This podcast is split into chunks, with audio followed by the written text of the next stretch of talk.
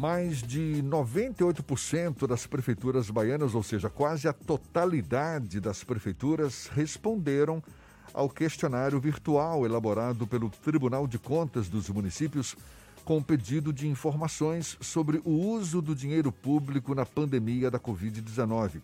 Dos 417 municípios, 413 responderam ao questionário e já o enviaram até o último dia 15, quando venceu o prazo para entrega.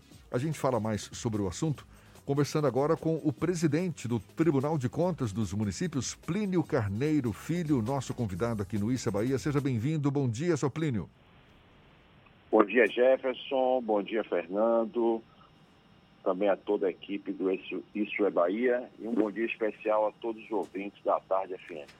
O senhor já disse em outra ocasião que prefeitos e demais gestores públicos municipais têm demonstrado preocupação e responsabilidade com os gastos públicos nesse período, que desde o início dezenas de consultas foram encaminhadas ao TCM em busca de tirar dúvidas e tudo. Mas tem havido também casos de uso indevido do dinheiro público? Já foi possível identificar alguma irregularidade? Jefferson, o tribunal trabalha com prestação de contas. Né? Então, primeiro a despesa era realizada, depois ela é comunicada ao Tribunal de Contas. Em face dessa pandemia, é, os prazos processuais para a entrega dessas informações, eles foram dilatados. Então, nós estamos recebendo mais recentemente agora, no mês de junho, os informativos das despesas dos meses de abril, que é justamente o mês, vamos dizer assim, que se iniciou mais é, esse tipo de despesa, porque em março foi praticamente no final do mês. E em cima disso é que nós vamos trabalhar é, na análise das despesas com, especificamente, com o Covid. O questionário que você mencionou aí, só para até aproveitar e dar uma informação de primeira mão, é, já completamos 100% dos municípios respondendo ele. O questionário já adianta um pouco esse lado. Né? Então, nós vamos agora fazer a auditoria em cima dessas informações. Vamos trabalhar junto com a tabela de informações que foi elaborada pelo Tribunal de Contas do Estado, sob a liderança aí do conselheiro Gilberto Penedo, de que traz um, um, um informativo das despesas com máscara, álcool gel, ventilador, todos esses tipos de insumos e serviços necessários na aplicação do combate ao Covid. Essa tabela ela traz essas informações não só do estado da Bahia, como também de vários estados da, da federação. Nós estamos tendo denúncias por parte, é, especificamente, de cidadão, cidadãos, né, do, cidadãos do, do estado da Bahia, em que entendem que há algum tipo de irregularidade, se eles apresentam, mas estamos também respeitando o princípio constitucional da ampla defesa e do contraditório. Aqueles casos mais, vamos dizer assim, urgentes, o tribunal tem sempre aplicado as medidas cautelares, que são liminares, né, que levam a algum tipo de é, suspensão de algum ato, de um processo licitatório. Plínio, uma outra preocupação que acredito seja também do TCM em relação aos decretos de calamidade pública aprovados em mais de 90% dos municípios baianos. Decretos que flexibilizam regras, metas fiscais, ampliam a possibilidade de dispensa de licitação para contratação de serviços, compras, enfim. Como é que o TCM está se posicionando em relação a esses decretos? O decreto, como você sabe, é um ato complexo, ele se inicia pela edição do próprio município e é, é, vamos dizer assim, homologado, confirmado pela Assembleia Legislativa do Estado da Bahia. Quanto às repercussões, eu diria que a que tem mais evidência é justamente a questão da contratação de pessoal. Os municípios do estado da Bahia, eles têm um problema crônico em relação ao limite de despesa com o pessoal. Com o decreto de calamidade, há uma certa uma, assim, dilatação dos prazos para que o município é, respeite o limite constitucional no limite da lei de no limite da lei de responsabilidade fiscal. Esse, com certeza, vai ser o maior foco de atuação do tribunal em relação aos decretos de calamidade pública. Mas apenas para poder é, é, contribuir com esse bate-papo, eu diria que o maior, é, a maior é, envergadura de fiscalização agora, sem dúvida nenhuma, são nos processos licitatórios de compra de bens e prestação de serviços. Né? Plínio, é, para a população, além da, do TCM ter um papel de fiscalizador, ele também contribui com um processo de transparência. A população pode utilizar o site do TCM para encontrar informações sobre aquisição de serviços, sobre é, salários das prefeituras, das câmaras municipais em geral. Existe algum tipo de rubrica ou hot site criado pelo TCM para facilitar o acesso as informações sobre a pandemia do coronavírus, sobre o que as prefeituras realizaram durante a pandemia?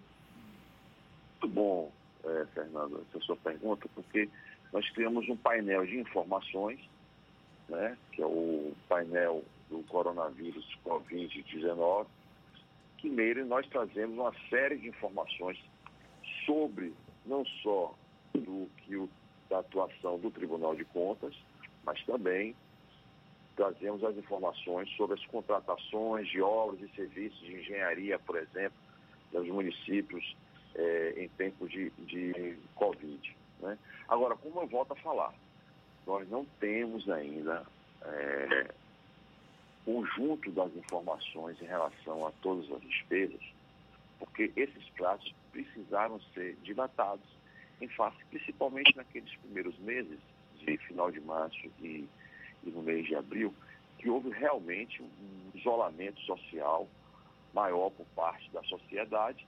Houve, como todos nós conhecemos, temos também a questão do transporte público, de principalmente em intermunicipal, que foram suspensos, e isso obrigou o tribunal a dilatar os prazos. Então, o município que era para entregar informação no mês de abril, ele só está entregando praticamente agora em junho. Que era para entregar em maio, também vai entregar em junho, julho. Então, a gente ainda carece de alguns aspectos de informação. Como eu adiantei também, o fato do, do, do questionário ter sido respondido recentemente, isso vai facilitar para que a gente consiga é, trazer toda essa transparência de despesa no nosso site em relação a, aos municípios. O senhor considera que os municípios têm mantido um bom nível de transparência, independente desse processo de dilatação do prazo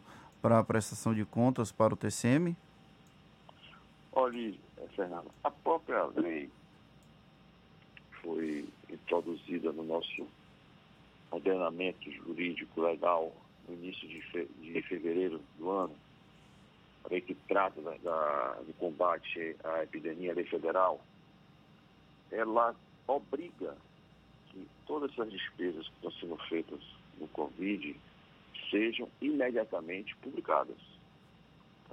O que eu posso dizer a você é que quando nós fizemos esse questionário sobre a publicação, um dos, o questionário é bastante longo, né? E um dos quesitos, uma das questões, é justamente sobre essas publicações. E pela resposta que nos foi dada, logicamente que ainda vai ser verificada, mas pela resposta que foi dada pelos jurisdicionados, ou seja, pelos municípios, a maioria esmagadora está fazendo a, vamos dizer assim, aplicando a transparência pública nas despesas realizadas para o enfrentamento da pandemia. O TCM vai enfrentar um grande desafio, já que a partir da decretação desses estados de emergência, de calamidade, é, os municípios têm uma certa flexibilização para contratações. Isso vai atrasar um pouco a fiscalização das contas de 2020, isso lá no futuro? É possível que o TCM acabe levando mais tempo para analisar essas contas do que em contas de anos anteriores? Olhe, Fernando, uma prestação de contas ela é um, algo muito maior do que a, o, os recursos que são aplicados no combate à pandemia. É lógico que isso envolve aí despesas de várias áreas. Pode ser que sim, pode ser, não podemos garantir essa resposta. Pode ser que venha a ter algum tipo de atraso em face desse decreto clamado público, porque até mesmo, até mesmo hoje ele está previsto até 31 de dezembro eh, de 2020. Né? Mas a gente até agora não tem ainda uma solução definitiva sobre a Covid. Então, possa ser que isso, eu espero que não, mas possa ser que esses prazos sejam ainda estendidos e, e adentrem no exercício de 2021, quando é justamente que teria que ser analisado as contas de 2020. Mas em relação às despesas da Covid, essa o tribunal, em face, vamos dizer assim, da necessidade e do clamor da sociedade, essa com certeza o tribunal vai fazer o seu trabalho no sentido de fiscalizar esses gastos no tempo mais curto possível. Né? O próprio questionário já vai ser o início da fiscalização dessas despesas. Plínio, qual é o critério para definir as possíveis penalidades é, diante de algum eventual, alguma eventual irregularidade. Penalidades que a gente sabe podem ser de advertência, multa ou até o ressarcimento não é, aos cofres públicos de valores aplicados indevidamente. Como é que se define qual é a pena a ser aplicada? Tudo, tudo está baseado no fato gerador da irregularidade. Né? A penalidade ela tem que ser proporcional ao que foi encontrado como irregular. Então, se você tem, por exemplo, algo que diga que o gestor, ao comprar determinado sumo no combate, vamos citar aqui um exemplo mais simples, máscara, ele não seguiu todo o rito processual previsto, é, tanto de forma simplificada previsto na nova lei de combate à pandemia, como o rito previsto na lei de licitações do pregão, de pregão, ele pode ser mutado, por uma questão mais de formalidade. Mas, se o tribunal amanhã constata que houve sim sobrepreço, até mesmo superfaturamento na compra, aí você já tem uma irregularidade mais grave. Provavelmente a multa ser de um valor maior e deverá também ocorrer a imputação do ressarcimento, justamente em face de que há um sobrepreço e há um superfaturamento. Além disso, pode também representar ao Ministério Público Estadual ou ao Ministério Público Federal, vai depender também de qual dos dois tem participação, para que adote as medidas penais cabíveis. Né? O gestor pode vir amanhã responder por uma ação penal perante a Justiça Brasileira. Tá certo. Plínio Carneiro Filho, que é o presidente do Tribunal de Contas dos Municípios, conversando conosco aqui no Issa Bahia. Muito obrigado pela sua disponibilidade. Um bom dia. Eu que agradeço, Jefferson, Fernando.